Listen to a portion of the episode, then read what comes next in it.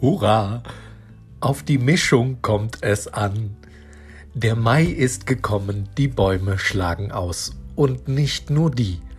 Auch das sogenannte Unkraut im Garten vermehrt sich wieder schneller, als man Löwenzahn sagen kann.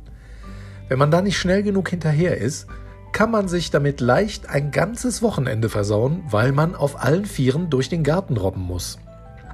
Nun bin ich ja auch der Auffassung, dass man keinem Ort trauen sollte, an dem kein Unkraut wächst, aber natürlich ist es wichtig, den Garten zu verschönern. Ich habe mich darum also zwei Stunden lang in den Garten gelegt. Meine Frau war allerdings der Meinung, dass das allein nicht unbedingt ausreichen würde, um zur Verschönerung beizutragen. Und dass Gartenarbeit doch sehr entspannend sein soll. Ja gut, denke ich.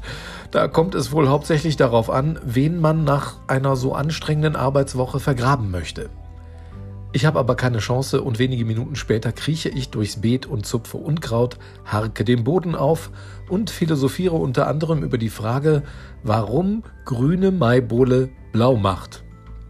Während ich so zupfe und harke, komme ich zu der Überzeugung, dass man auch grillen muss, wenn man mal keinen Hunger hat und mit einem kühlen Bier in der Hand entfache ich also den Grill.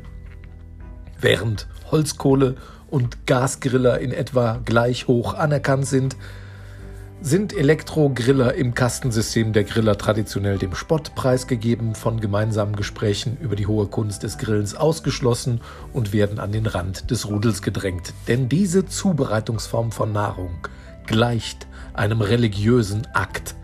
Rauch steigt empor, ein paar kostbare Tropfen vom goldenen Gerstensaft werden wie Weihwasser über dem Grillgut versprüht und das erste Würstchen wird direkt dem Feuer geopfert, um den Grillgott gnädig zu stimmen.